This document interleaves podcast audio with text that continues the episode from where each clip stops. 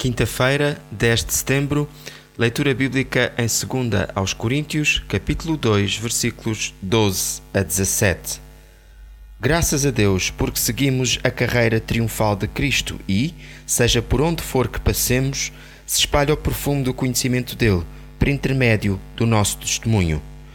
E para Deus sobe das nossas vidas o saudável perfume da presença de Cristo em nós, que é notado por todos, tanto pelos salvos como pelos inconvertidos. O perfume é algo que produz um cheiro bom e agradável. Por exemplo, é muito notável quando alguém entra numa sala com a fragrância de um perfume, num evento especial. Aqui Paulo fala de como as nossas vidas podem ser uma fragrância enquanto manifestamos, proclamamos o conhecimento de Cristo.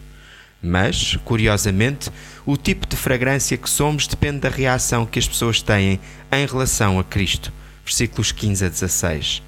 Oração: Senhor, ajuda-me a ser uma fragrância que proclame a tua mensagem de salvação e amor aos que me rodeiam.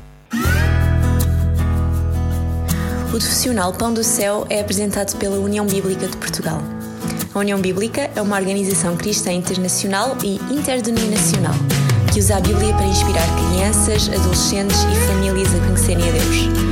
Mais informações, visite o nosso site em uniãobíblica.com.